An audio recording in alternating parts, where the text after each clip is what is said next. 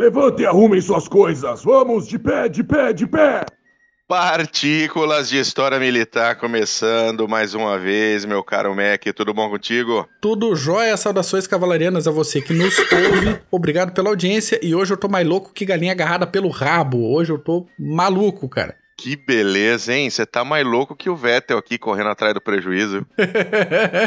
pense, pense, pense num homem que tá bravo. Cara, alemão já não é certo da cabeça. Quando trabalha. tem motivo para ficar mais louco ainda, aí não tem quem segure, cara. É verdade, né, cara? Né, ele já ele fez uma merdinha no comecinho da corrida aqui, mas... Também, tá padrão bem, de alemão, fazer merda no início da... né? Início, meio e fim. Hã? Isso, hein? isso. Como? Não, não, não queria zoar demais logo de saída, mas já que você levantou a bola, é isso aí mesmo. Ah, não, a gente levanta a bola, corta, cruza, cabeceia, não tem problema nenhum. Excelente. Seguinte, antes, antes, antes da gente falar da pauta, Hum. Eu queria comentar, eu, eu esqueci de comentar da última vez, e no, no, último, no último PHM, e eu preciso corrigir essa, é, essa falta minha aqui. No fim de semana Corrige. de 18 e 19 de agosto, agora desse ano, algumas semanas atrás, uh, teve o 22 Open de Plastimodelismo, do grupo de Plastimodelismo de Campinas. Né? Então, é um, é um dos principais Opens de plástico do país. E por causa desse plástico, desse Open de Plástico Modelismo, eu tive o prazer primeiro de receber o Strash aqui em casa. Né, ele veio, ficou fim de semana aqui para poder ir pro, pro Open de Plástico Modelismo. Quem não sabe o que é um Open de Plástico Modelismo, é um evento onde é um evento aberto, onde se você é plástico modelista, você pode levar os seus modelos lá uh, para serem avaliados e aí você pode receber premiações pelo seu trabalho, pela beleza do seu trabalho, esse tipo de coisa. E eu tive o Strash no fim de semana aqui em casa e no domingo encontrei com o Zuka e a família deles. O Kov veio pra cá com a família. E o Langs. Cara, que nosso, reunião, hein? Nosso Tainha do Prata. Então foi um fim de semana muito bom. Aliás, parabéns ao, ao grupo de plástico modelismo de Campinas, porque fazem um evento todo ano aqui fantástico. Cheio de lojas, entendeu? De, de, de plástico, aquele monte de, de, de caixas de modelo prontas para serem uh, uh, devoradas.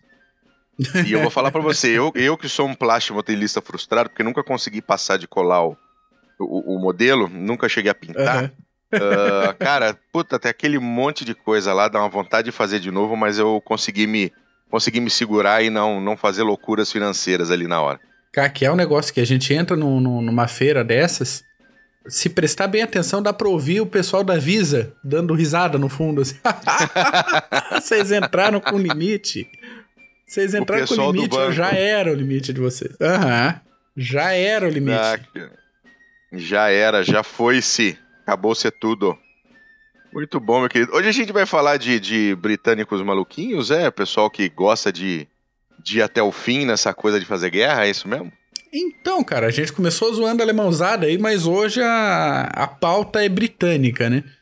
A gente vai falar de um, um pessoal, de uns pontos fora da reta, e uns súditos da coroa um, empolgados. Empolgados. Um pouco mais empolgados do que a média. Uhum. Empolgadinhos, e... é assim acontece. É, pois é, a gente alguns... vinha conversando durante a semana aí sobre esse negócio do, de como é ser é, diferente na, na Inglaterra, na, na Grã-Bretanha, né? Uh, então tem coisas que funcionam muito diferentes de lá. Aliás, lá funcionam muito diferente de qualquer outro lugar do mundo. Sim, e por mais é que funcionem bem lá, não adianta querer aplicar o modelo de lá em qualquer outro lugar que não vai funcionar, só funciona lá. Então assim, né? Economia, o governo, o modelo monárquico funciona, mas funciona lá e só funciona lá daquele jeito, não funciona em mais lugar nenhum. E as Forças Armadas funcionam assim também. É um pouquinho diferente realmente do, do resto do mundo. Uhum. E daí me, me veio na cabeça até, por isso, a gente puxou agora para o assunto de hoje, um, um detalhe que passa batido para a maioria das pessoas que é, pegam para lê ou leem rapidamente sobre as Forças Armadas da Rainha. Uh, por que Royal Air Force, Royal Navy e mas não é Royal Army, né? É British Army, que, que negócio é esse? Tu, é, representante da voz de Churchill no Clube de Generais. que porra é essa? Né? Cara, é, é, interessante. Deixa eu passar um pouquinho de, de, Eu vou passar um pouquinho em cada uma. Uhum, só para ter favor. um entendimento melhor de cada uma, tá? Por exemplo, a Royal Navy, ele é conhecida, na verdade, como Senior Service. Hum. Porque é o serviço militar mais antigo da coroa britânica, tá? A Royal Navy foi fundada em 1546. Caramba. Pelo Henrique VIII, né? Então, você pode ver aí que tem muito tempo de serviço. Obviamente, ela não tinha a mesma estrutura em 1546 uh, que tem hoje. Né? Ela era uma marinha relativamente pequena e ela, durante muito tempo, teve dentro dos seus quadros a ajuda de corsários, né? dos privateers, uhum. que ajudavam, pagos pela, pela coroa, que ajudavam efetivamente a Royal Navy a combater, uh, seja lá o que ela queria combater. Tá? Uh, então, ela veio, ela veio nessa, nessa questão de ser uma marinha uh, em construção, uma marinha que alugava navios de corsários para poder ajudar dentro do seu trabalho de seja lá qual for que era o objetivo da coroa naquele momento. Até uhum. que nós tivemos a Guerra Civil Inglesa, tá ali nos anos de 1600. E durante a Guerra Civil Inglesa, onde o rei era o Charles I, inclusive tem uma parte, uma, uma, uma partezinha dele uh, tentando prender os cinco membros do, do, da Casa dos, dos Comuns, né, da, da, o parlamento britânico é dividido em, entre a Casa dos Lordes e a Câmara dos Comuns. Uh, os Lordes seriam o Senado e a Câmara dos Comuns seria o, a nossa, os nossos deputados. Só que para você estar tá na Casa dos Lordes, você tem que ser um Lorde indicado pela coroa. Né? E os comuns uhum. são eleitos eleitos para o parlamento em voto distrital, eleitos em voto direto pela população. E aí o que, que aconteceu foi que na Guerra Civil Inglesa foi uma guerra civil entre a coroa e o parlamento. Bem por cima, tá? É bem mais complexo do que isso. Mas é uma sempre, guerra na Inglaterra entre, é bem mais complexo. É, entre o monarca, entre o monarca e o parlamento. E o parlamento venceu, uh, que era na, na época o líder dessa, desse grupo do parlamento era o Oliver Cromwell. Uhum. E aí o Charles I, a, a monarquia foi abolida, o Charles I foi executado, o filho dele, o Charles II, foi mandado para o exílio. Só que durante esse período, ainda em 1660, houve uma continuação dessa guerra civil inglesa e o monarca foi restituído. Oh. Então o Charles II voltou do exílio para ser o, o, o, o, rei Uh, e aí a Royal Navy começou a ter efetivamente uma estrutura parecida com a de hoje. Tá? Ela veio sendo trazida. Então, a Royal Navy foi fundada pelo monarca, né? Ela tem uma chancela real desde o começo. Entendi. Então ela é, ela é realmente a marinha real do monarca. Né? Apesar de Perfeito. que é, hoje, hoje o sistema político é muito diferente, né? Então, apesar da Rainha Elizabeth II ser a comandante em chefe das três forças armadas, uh, obviamente você tem o parlamento que efetivamente decide uh, as questões uh, né, de, de, de, guerra, de conflitos e etc. Se vai ser empregada, se não vai, onde que vai, como que vai. Isso, exatamente, exatamente. obviamente tem uma complexidade dentro disso, né, entre o monarca e o parlamento, mas é basicamente isso que acontece. Uhum. A Royal Air Force ela foi fundada em 1 de abril de 1918. Tá? Uh, uh, uh, antes você tinha duas instituições diferentes, que é a Royal Flying Corps, que pertencia ao exército britânico, e a Royal Naval Air Service, tá? que pertencia à Marinha Britânica. Então viu-se a necessidade de ter uma força separada, um branch separado, e aí fundaram a Royal Air Force com chancela real, e é a primeira Força Aérea Independente da história. Pois é, isso que eu ia te perguntar. Ela é de 18, a gente normalmente vê a, a fundação das grandes a, forças aéreas independentes ali para a década de 40 já. Isso mesmo, a própria a Força, Força Aérea Americana. americana é. Uhum. A, a FAB também é da década de 40 e tantas outras por aí. O Japão, até o final da Segunda Guerra Mundial, não tinha Força Aérea própria, era também aviação Exatamente. da Marinha, aviação do Exército. Uhum. E viu-se ali, ainda, ainda está, apesar da, da guerra parecer já estar indo pro, pro seu fim, né? Os, a Alemanha cheia de problemas e ali perdendo já a guerra, já tendo que recuar e etc. Uh, fundaram efetivamente a Royal Air Force como um branch separado. Uhum. Né? Pegaram a Royal Flying Corps, Royal Naval Air Service e fizeram a Royal Air Force. Já o British Army, ele remonta o, em 1600. Né? Ele remonta o século, o, o, o século 17. Uh, porque o que Meio acontecia? naquele balaio da paz da Westfália ali, que negócio, né? Mesmo, mesmo. O que que acontecia? O monarca, o monarca, ele efetivamente possuía um exército. Só que a estrutura social daquela época, ele acabava lutando o seu exército com os regimentos dos lords de cada região. Então você, se você já assistiu Game of Thrones, você vai entender. A, a, a estrutura é a mesma. Você tem os uhum. donos das casas, os lords, uh, uh, cada um tem a sua milícia, o seu exército. Eles é, é, juram aliança, né, eles juram fidelidade ao monarca e quando o monarca precisa, eles botam efetivamente o exército para funcionar. Tá? Perfeito. Então é um exército de vários regimentos diferentes. E essa, e essa questão regimental continua até hoje. O exército britânico continua sendo dividido em regimentos e muitas vezes são regimentos que têm os nomes de regiões da Inglaterra. Uhum. Tá? Alguns regimentos possuem a chancela real, mas a sua maioria não. Tá?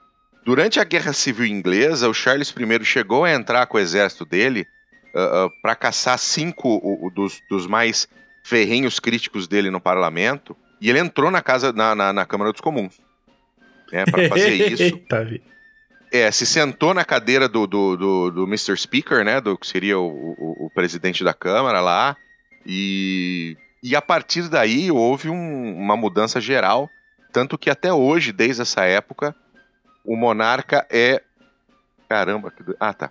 O monarca é proibido de entrar na Câmara dos Comuns. Ô, louco. Não, a rainha, a rainha ou o rei, seja lá quem for, uh, qualquer um da família real não pode entrar na Câmara dos Comuns. Caramba!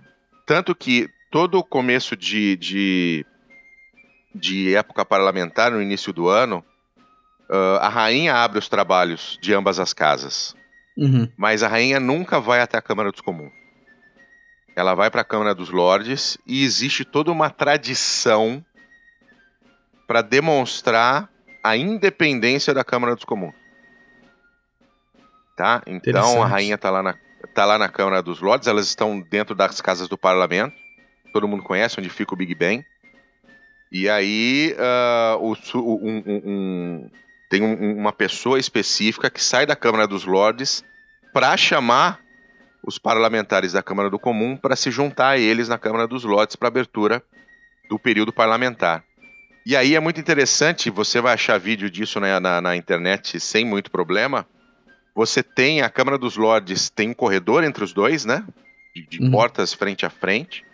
E quando sai de lá o representante real para chamar os, os, os, os parlamentares, eles fecham a porta na cara dele. e, é, e ele precisa bater três vezes na porta fazendo a convocação. E aí sim ele retorna à Câmara dos Lordes e os parlamentares vão até a Câmara, a vão saem da Câmara dos Comuns e vão até a Câmara dos Lordes. Ah, então, o tipo de manutenção nesse... de tradição que faz a Inglaterra ser Inglaterra. Exatamente. Não ser qualquer outro exatamente. país por aí. Uhum. Então, o que, que aconteceu? Com o fim da Guerra Civil, o retorno do Charles II, uh, criou-se o, o, o British Army como ele é conhecido hoje. Só que o seguinte, quando eles fizeram a Carta de Direitos de 1689, pós-Guerra Civil Inglesa, eles tinham eles uma maneira de garantir que o exército não não tomaria que o monarca não tomaria ações né, com o exército contra o parlamento e contra a, a, a democracia britânica foi exatamente colocar que o exército britânico ele só existe em tempos de paz por um ato do parlamento. Então, a cada cinco anos, o último foi 2016, a uhum. cada cinco anos o parlamento assina o ato uh, uh, do British Army para que ele continue existindo. O British Army continua sendo leal ao monarca, né? Quando, quando você entra no British Army, você faz o, o, o juramento ao monarca. Uhum. A, a, no caso agora a Rainha Elizabeth II. uh, mas a sua, a sua existência em tempos de paz tem que ser determinada pelo, pelo parlamento. Tá, eu achava então, que era isso... uma concessão da rainha, que a rainha desse um ok, ah, podem montar o exército de vocês aí, né? Não, não, quem ah, dá é o, o parlamento. é o parlamento. Hum, é o parlamento. Olha tá? só. É o Army Act. Então, é por isso que você não tem, não é Royal Army. É British uhum. Army porque ele é um, é um exército que foi, foi construindo ao longo dos tempos nesse sistema de regimentos, num sistema onde os lords tinham as suas milícias, e depois da Guerra Civil Inglesa, com a Carta de Direitos de 1689, colocaram que realmente, tudo bem, é um exército, é, é, é, vai jurar lealdade à rainha, mas quem diz se ele existe ou não é o parlamento. Mas por via das dúvidas, né? o, o negócio é separado, é diferente aqui embaixo. Tá, legal, interessante. É diferente, é diferente, é diferente. Mas é por aí, tá? Por aí. Se vocês depois, quem, quem, quiser saber um pouquinho mais, é bem interessante. Bom, a história da Grã-Bretanha é, é uma das mais ricas e in, interessantes uh, que você tem. Um, um, país que remonta aí o, o século XV, o século XIV. Tem muita coisa interessante de, de, de para você estudar. Ah, Mas vamos falar do que a gente veio falar aqui? Vamos falar do que a gente veio falar. A gente já estava falando, porque essa, é, toda essa questão de diferença da Grã-Bretanha nos costumes, nos modos, né, coisa, gera gente diferente também. Então, Sim. os súditos da coroa não são soldados uh, comuns, não são soldados, por mais patriotas que sejam soldados do, das outras nações. Uh, um berço diferenciado faz o soldado ser diferenciado também. Sim. É um berço de tradições, né? Muito antigas. Isso, Isso. não quer dizer que ele é melhor, pior do que os outros, ele é apenas diferenciado. Se você vê, o, por exemplo, o, o, soldado alemão na Segunda Guerra Mundial e na Primeira, um soldado extremamente aplicado, taticamente, disciplinarmente. Uh, o soldado americano, que desempenhou um papel fantástico também na Segunda e na Primeira Guerra. O, podemos falar da nossa FEB, né, que dúvida. chegou lá com uma escola francesa para uma doutrina americana, ter que aprender tudo, recebendo armamento novo que nunca tinha entrado em contato e fez um papel fantástico. A diferenciação está exatamente nessas tradições, a diferenciação está em como, como a, a, as colônias britânicas adicionaram ao exército britânico e às três forças uh, novas tradições. Então, então, é algo bem, bem legal, bem interessante de, de se ver. A, o Império Britânico, né, onde o sol nunca se punha, ele absorveu muito da cultura de, de, outros, de outros países, de outros colonizados, né? Uhum. Então você tem muita coisa interessante. Por exemplo, o nosso primeiro sujeito aqui, que é o Robert Henry Kane, ganhador da Victoria Cross, que é a maior uh, comenda que um, que um, militar britânico pode receber, uh, ou um militar da, da, da, Commonwealth hoje, né, da, da Comunidade de Nações Britânicas pode receber. Uhum. Uh, ele é nascido em Xangai. Pois é, ele é daí... é inglês, ele é britânico, é, mas ele é nascido, inglês, nascido em Xangai. na época da ocupação britânica. Isso, exatamente. Exatamente.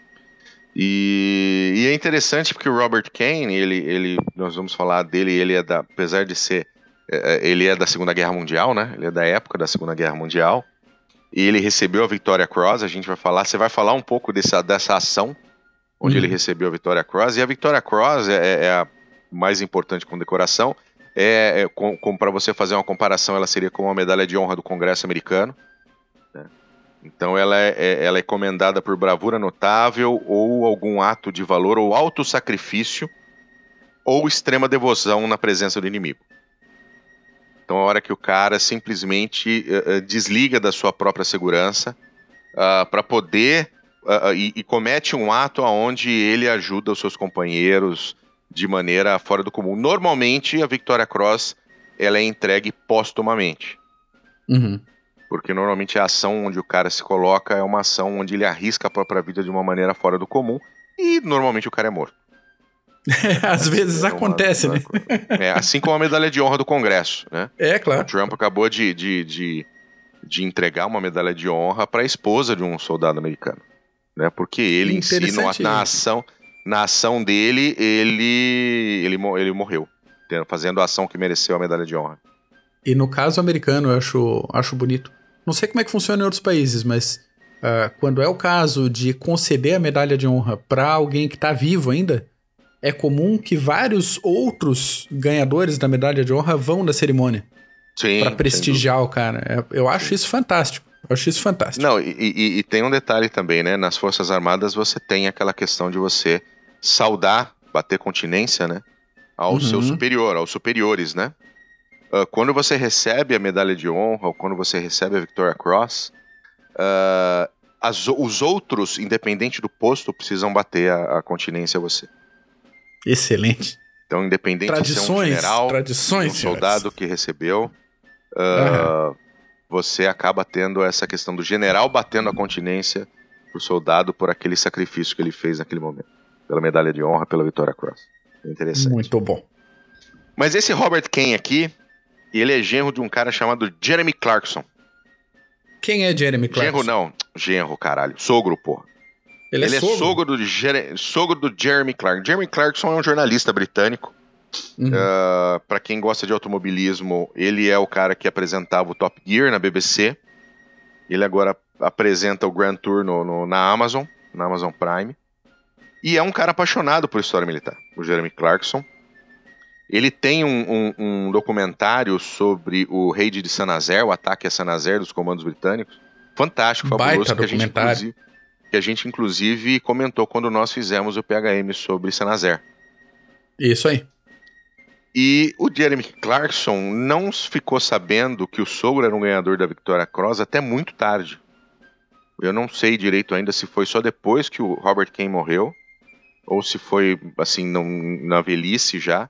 Mas o Jeremy Clarkson casou com a filha do Robert Kane e só ficaram sabendo muito tarde desses atos heróicos do pai do, do, do próprio sogro.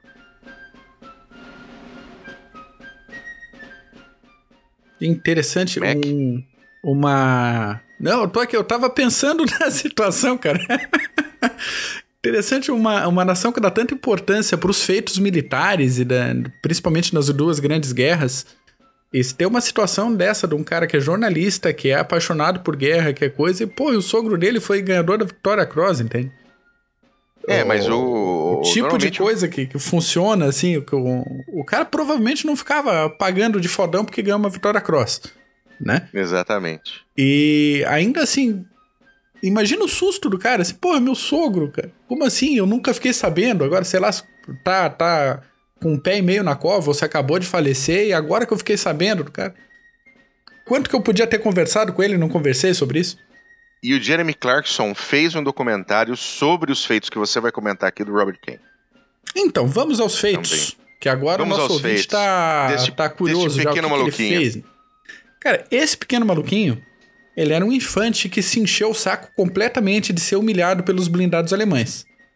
E é uma coisa que dá para entender perfeitamente, porque, né? A situação de um, de um, infante em campo de batalha com um blindado de sei lá quantos centímetros de, de coraça atirando para tudo quanto é lado é meio frustrante.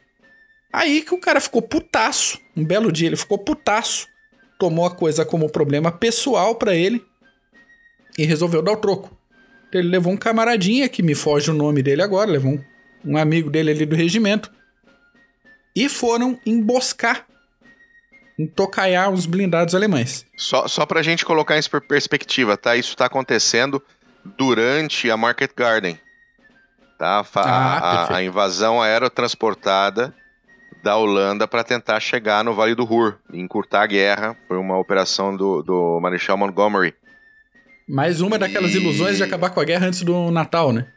Isso, exatamente. e aí o que acontece é que, por uma série de erros de inteligência, operacionais, uh, as forças alemãs do, do local eram muito maiores e muito mais poderosas do que se imaginava. Então aquele bando de infante que desceu de paraquedas é, tomou-se no cu-se a si mesmo-se com essa situação. Então é, nós estamos vendo uma situação aqui onde um infante britânico está cercado por tropas SS Panzer. É isso aí, é isso aí. E daí for, foram os dois, foi o, o Ken e o colega dele lá, numa situação de inferioridade numérica, tática, técnica e misturando isso com um pouco de, de combate urbano fizeram a a tocaia O primeiro camaradinha foi visto né, e morreu logo, o que é de se esperar numa situação dessa infantaria contra blindado. Sim. Mas o primeiro blindado da fila ali foi atingido. Blindado fumaçando, o outro blindado que veio atrás abriu fogo, estourou o negócio todo. E o nosso Robert King ganhou uns buracos, uma cegueira temporária, porque ele tomou um balaço ali do, do lado dele, foi estilhaço para tudo quanto é lado e ele caiu. O cara podia ter desistido, como qualquer outro soldado, e seria perfeitamente compreensível que ele tivesse desistido e voltado para a retaguarda. Mas ele não desistiu, e aí que entra o fator uh, Victoria Cross uh, posterior. Durante a noite, ele levou a, a bazuca britânica dele nas costas. Que não era das melhores. Que não, que não era das melhores, exatamente. Botou nas costas e falou: Vou caçar esses filados das putas. Durante a noite, o cara disparou tanto que ele ganhou, além daquela cegueira temporária inicial ali, que já tinha se recuperado, uma surdez temporária por causa da, da sequência de disparos. Ele podia ter parado de novo, mas não parou de novo. Então, apesar das dificuldades, ele continuou caçando esses panzers e os canhões autopropulsados, que realmente se parecem muito como uh, blindados ofensivos, e seguiu nessa caça por mais três dias. Então aí entra o, esse fator Vitória Cross. O cara não, desisti, não desistiu apesar dos ferimentos, não desistiu apesar da, da surdez temporária e levou Sim. isso a um extremo com uma. Uh, falta de cuidado pela própria segurança para garantir a segurança do, do resto da tropa dele que estava ali no mesmo perrengue do que ele. Impressionante. É, realmente a história dele é muito interessante. Pois se você quiser procurar esse, esse documentário do Jeremy Clarkson sobre Robert Kane, uhum. uh, eu não sei se tem com legendas, tá? Então normalmente uh, você precisa ter alguma, uh, né, alguma noção de inglês. E o inglês britânico, às vezes, ele é bem difícil de você entender. Mas é, é. É, vale muito a pena, o cara não ganhou uma Victoria Cross por nada. Né? O próximo amiguinho, ele é um amiguinho nepalês. Nepalês também da Segunda Guerra, né? Também da Segunda Guerra, ele é um Gurkha. Então você, um meu amiguinho ouvinte, se você estiver de um lado da trincheira e souber que tem um Gurkha do outro lado da trincheira, recomendo você corra ou se renda. Pede desculpa e volta para casa. Volta pra casa. Então, cara. Casa. A situação dele era um camarada na, na Segunda Guerra Mundial, né? Fala o nome dele, né? Fronte asiático. Ele é o, La... ele é o Lakman Garung. Lakman Vamos deixar Garung. por de... Vamos deixar por Garung, fica mais fácil. Ele Muito tava lá defendendo a trincheirinha dele tranquilamente, ele mais dois coleguinhas esperando aquele ataque japonês, aquele ataque banzai que a gente ouve falar e que a gente Sim. lê tanto, principalmente nas campanhas de Guadalcanal e dali para frente. Aí que os japoneses, antes de chegar na carga, lançaram algumas granadas. Normal, né? Aquela, aquele atordoamento antes da, do impacto. Solução mais simples que o Garung achou que podia fazer: joga as granadas de volta pro japonês né, acusa destinatário ausente, sei lá, nega o pagamento da taxa de desembaraço postal do AliExpress. não vou pagar 15 é reais da taxa de desembaraço postal e tome aqui teu negócio. Leva de volta essa encomenda para lá, não quero. E só que tem um problema com isso. Esse tipo de encomenda internacional costuma explodir. Explode na mão do sujeito, né? É, explodiu. Então a mão direita do Garung foi embora a pele do braço foi embora, metade do rosto queimado, e ele ganhou alguns piercings metálicos aí pelo corpo. Um problema adicional é que os dois coleguinhas de trincheira dele morreram nessa brincadeira. Então ele estava sozinho com um só braço contra mais ou menos 200 japoneses ali na carga. Aí o momento fodalhaço do nosso Gurkha. Ele tirou a faca dele, a kukri dele, cravou na beira da trincheira e falou: Ninguém vai passar por aqui hoje, pelo menos hoje. Thou shall not pass.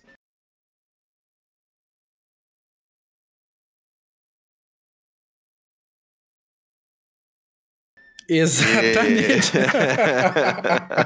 Exatamente. Eu ainda, então, eu ainda quero ter uma crook na minha parede aqui, viu? Ah, com certeza. Verdade. Com certeza. Vamos providenciar isso. Vamos dar um jeito de providenciar isso. E o cara, manetinha, apoiou o rifle na terra, na beira da trincheira, no meio do mato ali e disparou quase a queima-roupa por quatro horas.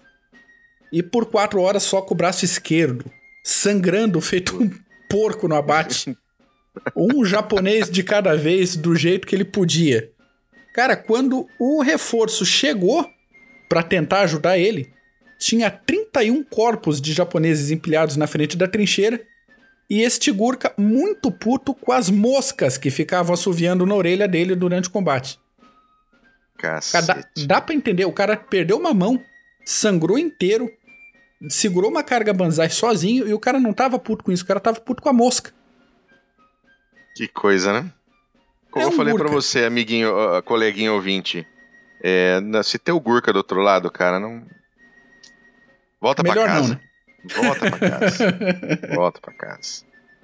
Ele, no fim das contas, meu querido, você sabe se ele sobreviveu ou morreu? Não sei. Pois não eu sei, mas um ele cara desse sobreviveu. É. Ele sobreviveu. Você, você tá, quem tá no YouTube tá vendo a linda fotinho dele já um senhor de idade. Ele morreu somente em 2010. 2010? Tá? 2010. E essa ação dele, obviamente, que deu a ele uma Victoria Cross. Ah, sem dúvida nenhuma. Essa, a situação da morte dele em 2010, cara. Eu imagino a Dona Morte vindo fazer umas 4, 5 visitas para ele, antes encontrava ele com a faca. é sempre que ela chegou, ele tava lá. com a faca, ela voltou para trás. Deixa pra lá, não tô com tanta urgência de levar você hoje. Deve ter. Ele quando ele chegou com... à conclusão assim, eu vou por livre e espontânea vontade, é, daí sim, é, daí ela tá veio. Bom. Daí, daí, vamos fazer a viagem juntos, porque tá, tá legal pra ti. E ele morreu com 92 anos. Excelente, hein? Excelente. Muito bom. E isso, e a ação dele, uh, o, o, as Victoria Cross, quando elas vão ser comendadas, elas saem num jornal chamado London Gazette, que é hum. é o, mais ou menos como o, o, nosso diário oficial aqui, tá? Acho que se chama London Gazette. Uh, e o seu exemplo inspirou os camaradas a resistir ao inimigo que estava, uh, uh, eles estavam né, cercados, com, sem suprimentos, cortados por três dias e duas noites. Cara. E ainda sobreviver. Cara. Tá? Então ele não morreu no ataque e não morreu durante a guerra, foi morrer só em 2010. Então esse era um cara que não dava para brincar com ele. Gurka. Melhor ficou... não mexer com Gurka. Não, e o tempo de serviço dele, como no, no, tanto no British Indian Army e depois Indian Army, né? Depois da. Uhum. Uh, durante o processo de independência, foi até 1947. Ah, daí deu, né? Deu de guerra pro cara. Tava bom, tava bom. Muito bem, vamos, vamos falar do próximo aqui, ó. É, é, é. Nosso amiguinho aqui, o próximo, o Sr. John Malcolm Thorpe Fleming Churchill. Como é que é? Fala é de novo, bonito, né? É John Malcolm Thorpe Fleming Churchill. John Churchill, né? Ou Mad Jack Churchill, Mad Jack. É outro britânico é nascido fora, né? Ele é nascido no Sri Lanka, que na época nem chamava Sri Lanka, chamava Ceilão. Ceilão. Ele. Ceilão. Aliás, local de origem dos melhores chás pretos do planeta. Continuam vindo de lá os melhores chás pretos do planeta. Bom, de qualquer forma, o nosso Mad Jack ele foi militar, mas trabalhou como modelo fotográfico. Trabalhou ah, como beleza. jornalista, trabalhou como ator, foi esportista e fez mais algumas coisas aí durante a vida, porque ele era um cara com formiga no rabo, o cara não parava no lugar. Então. Ele não conseguia ficar quieto não conseguia ficar quieto, tava sempre inventando troço para incomodar os outros. Durante a Segunda Guerra Mundial, a gente pode pegar aí a atuação dele na França em 1940 com a Força Expedicionária Britânica. Então ele emboscou um grupo de Krauts aí, erguendo a sua espada como sinal de ataque, e matou o primeiro chucrute com uma flecha. Ele é old Momento... school, né? Momento para reflexão. O que, que o cara tava fazendo com uma broadsword escocesa e um longbow em plena Segunda Guerra Mundial, não é mesmo? É malucão, Mas mesmo, né? era o estilão dele. Ele era, era o estilão dele. Então, fez parte da Força Expedicionária e participou dos esforços aí para evacuação em Dunkirk. Na Noruega, em 41, ele desembarcou de balsa de transportes tocando a sua gaita de fole para conduzir os seus homens. Então, três elementos já: uma broadsword escocesa, um longbow e uma gaita de fole. Que beleza. Não contente, ele foi para Itália em 43, desembarcou e conduziu seus homens portando equipamento completo de espada, arco, flecha, gaita de fole, kilt e sei mais lá o que que ele carregava nas ações nas, em, na ilha de, da Sicília e depois em Salerno. Na Iugoslávia, em 44, ele forneceu apoio aos partisans locais. Sim. E não perdeu o costume. Ele estava é, em ação de comando, né? Teoricamente, uh, uma ação que é efetuada com baixa visibilidade, né? É, de perfil baixo do militar. Só que o cara não tem como fazer uma ação de perfil baixo tocando gaita de fole. Não, não tem, não tem. Então, dadas as condições, ele foi capturado, ganhou um frete grátis para o campo de Sachsenhausen. Em 45, finalzinho da guerra, ele escapou de uma possível condução para execução e fez uma caminhada atlética de 150 quilômetros até Verona para encontrar beleza, com as linhas americanas. Pois é. Podia ter parado a guerra, desistido, ido descansar, tomado um chá em casa? Podia, mas não foi. Em 45 ele foi destacado para Burma, mas chegou lá depois dos bombardeios atômicos e ficou muito puto com os americanos. Putaço, né? Ele ficou putaço. Ele chegou a, a mandar a seguinte frase: Se não fosse esses malditos Yankees, a gente poderia continuar essa guerra por, por mais uns 10 anos. Ele não queria que a guerra terminasse, ele estava muito feliz. O cara nasceu para aquilo.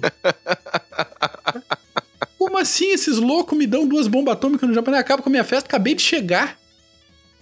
Não se faz isso com, com, com alguém que nasceu queria pra guerra. sangue, né? Ele queria sangue, queria sangue na espada, queria usar o arco e flecha dele. O cara, deve, em outra encarnação, deve ter lutado, sei lá, em Hastings.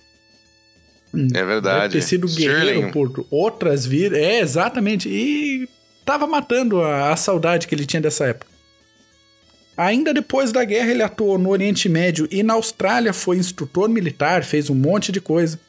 E deixou a vida militar só em 1959. É outro que morreu tarde, faleceu só em 1996, com seus 89 aninhos de idade. Que beleza. E frustrado porque a guerra não continuou. Frustradíssimo porque a guerra não continuou. É, eu tento imaginar a cena dele puto chutando pedra em Burma. né? Mas como assim acabou a guerra tão maluco? É, o faz nosso, parte. No... Guerras acabam. É, a guerra acaba, não tem jeito. O nosso próximo é bastante conhecido. É Sir Sim. Douglas Bader. E, e, ele tem uma história bem interessante, né, Mac? Tem uma história né, muito curiosa. Ele é o típico baixinho folgado Tá? Ele entrou na, na Royal Air Force em 1928 e logo depois, em 31, ele se espatifou, se arrebentou no chão quando ele estava tentando fazer um, um, desenvolvimento de acrobacias aéreas. Ele estava só fazendo um parafuso com o avião dele a 10 metros de altitude. Ah, legal. E daí bateu uma brisa, sei lá, alguma coisa aí. E o cara se esparramou no chão e essa esparramada causou a amputação das duas pernas dele. Normalmente isso significa: chega, vai fazer outra coisa, vai jogar xadrez, sei lá, vai virar escritor, vai para uma máquina de, de, de, escrever da época, faz qualquer outra coisa. Em 1932, um ano depois, ele já voava, dirigia, jogava golfe e dançava quase normalmente com as próteses dele ali.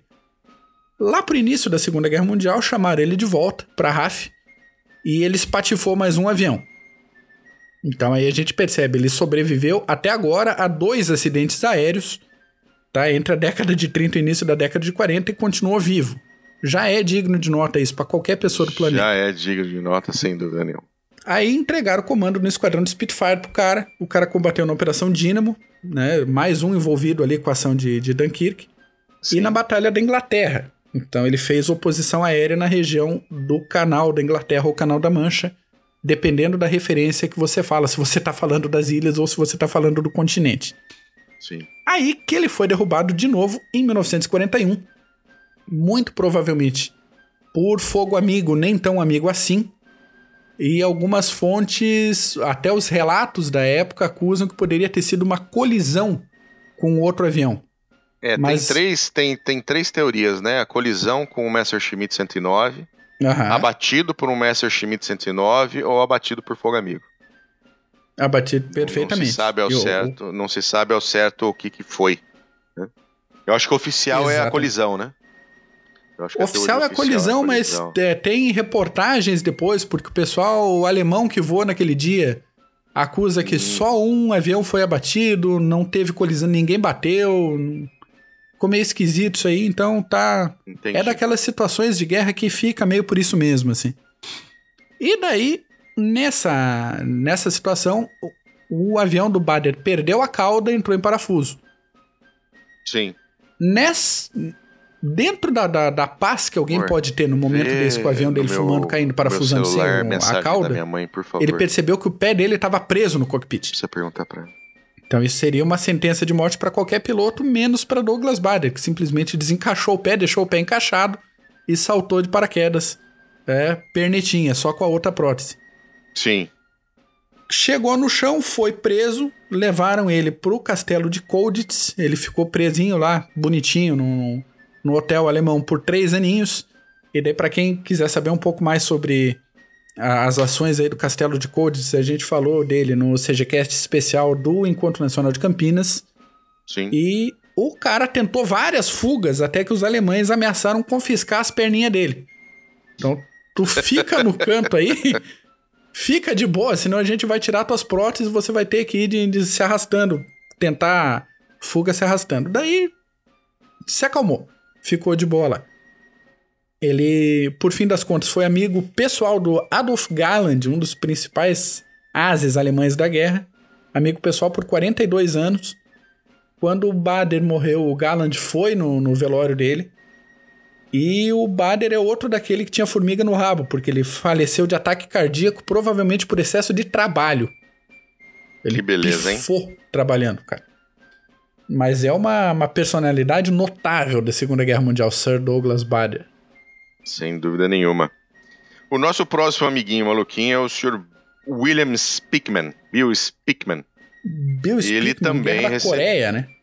Guerra da Coreia. Ele também ganhou uma Victoria Cross.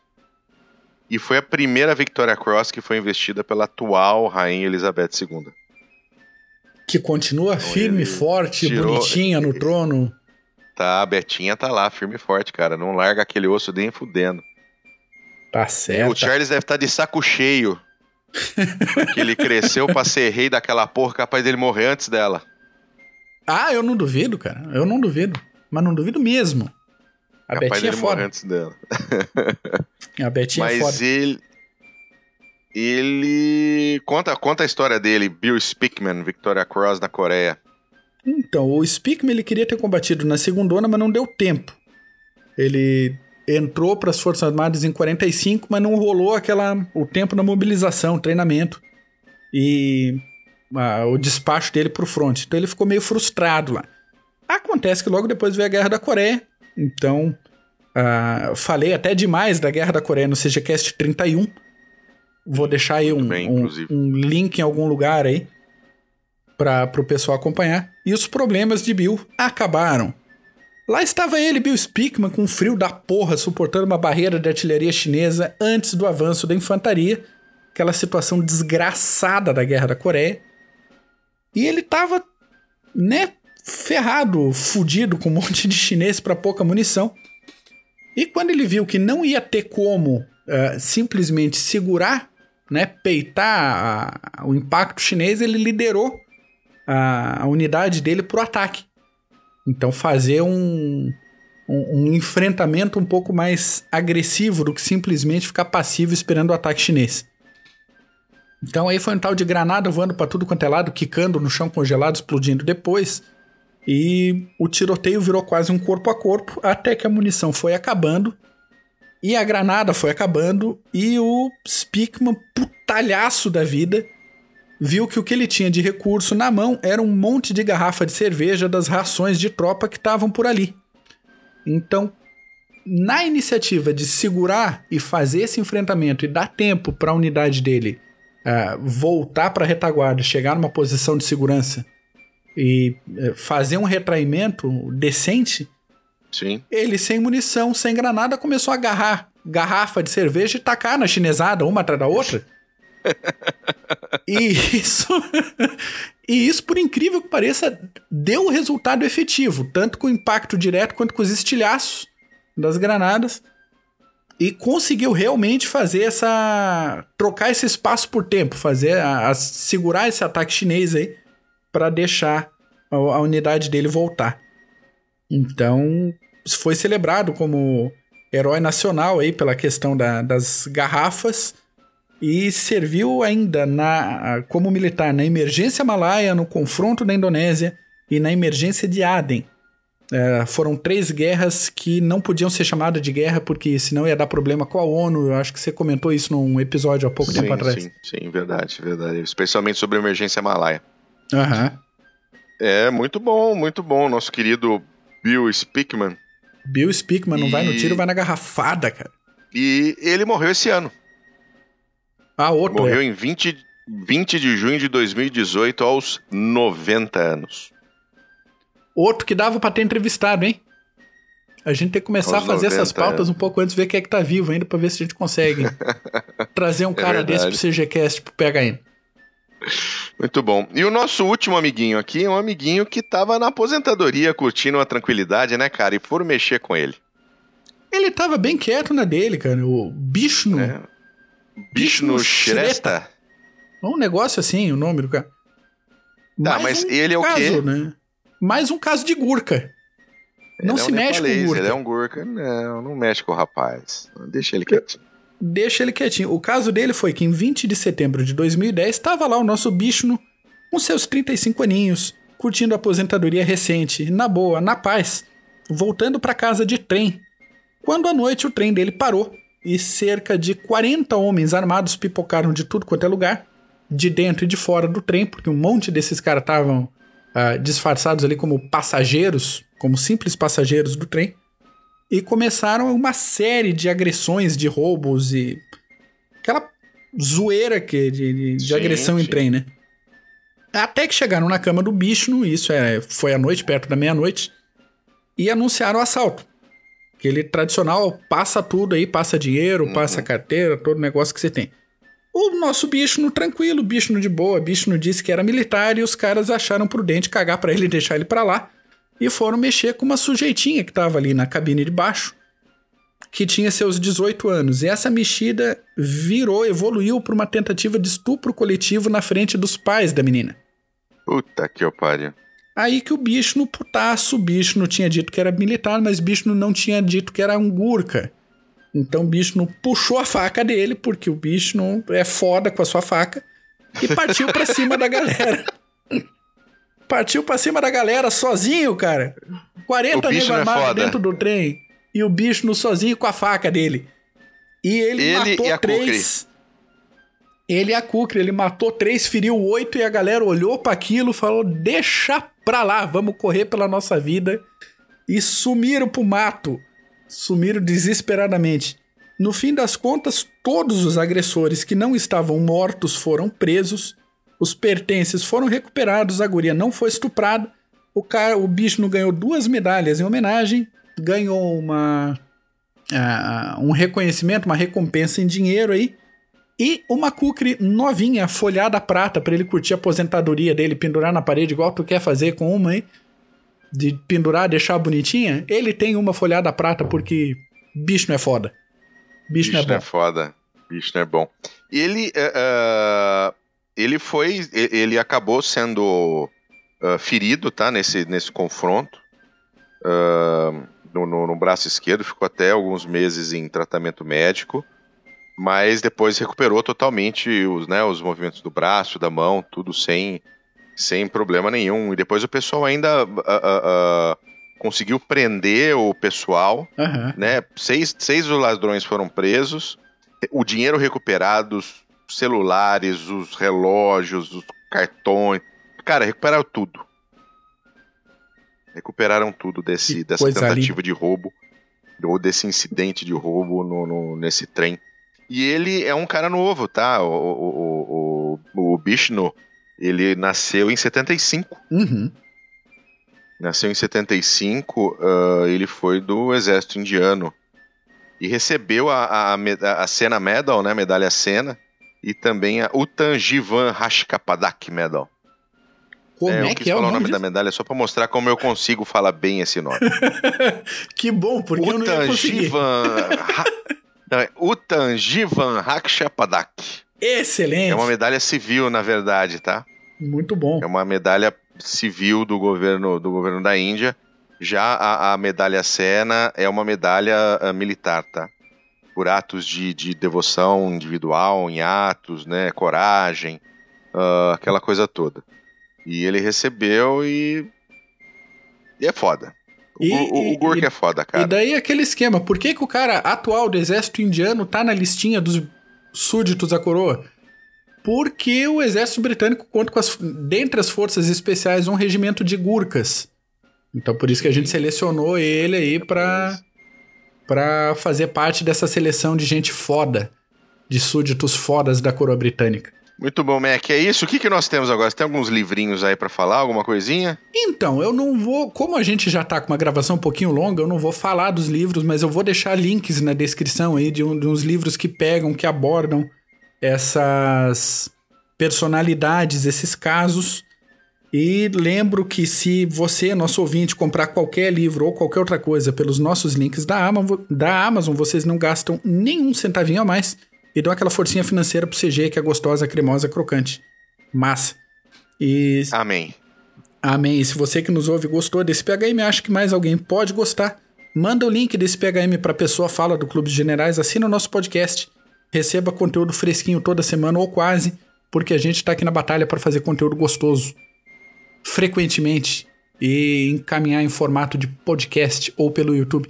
Aliás, uh, ah, para você que nos acompanha pelo YouTube, a gente posta nossos podcasts ilustrados, bonitinhos no YouTube também, mas ele sempre sai antes via feed do podcast.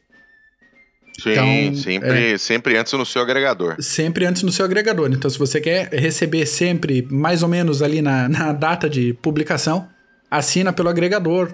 E, se não, acompanha a gente pelo YouTube que tá valendo também. Muito bom.